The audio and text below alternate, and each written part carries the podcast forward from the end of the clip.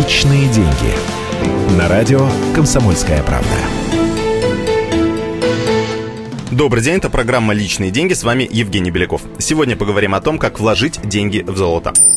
Есть множество людей, которые считают, что лучшая инвестиция – это драгоценные металлы. Они считают, что золото всегда будет в цене и покупают его в слитках и монетах. Но надо помнить и о подводных камнях. Во-первых, золото в России переоценено. Если купить золотую монету сегодня, а завтра ее продать, вы потеряете более 20% от цены. Плюс разница между ценой покупки и продажи золота не маленькая, достигает 3-4%. Во-вторых, хранить золото в слитках и монетах – серьезная ответственность. Даже не берем в расчет, что их могут украсть. За качеством металла нужно следить. Не дай бог какая царапинка или другой дефект, обратно в банк такой слиток уже не возьмут. А также необходимо хранить сертификаты. Без них официально такое золото не продашь. В-третьих, драгоценный металл может как дорожать, так и дешеветь. К примеру, в начале 2009 года золото стало активно увеличиваться в стоимости, а через пару лет цена стала падать. Ни о какой гарантированной доходности речи быть не может.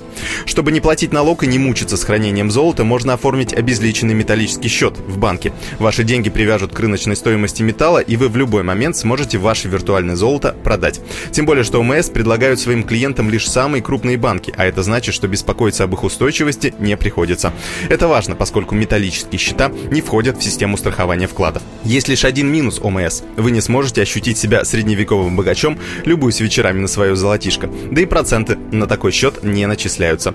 Поэтому, как советуют эксперты, все деньги в золото вкладывать не надо. Если уж очень хочется, то не больше 10-20% от всех накоплений. С вами был Евгений Беляков. Берегите деньги. Личные деньги.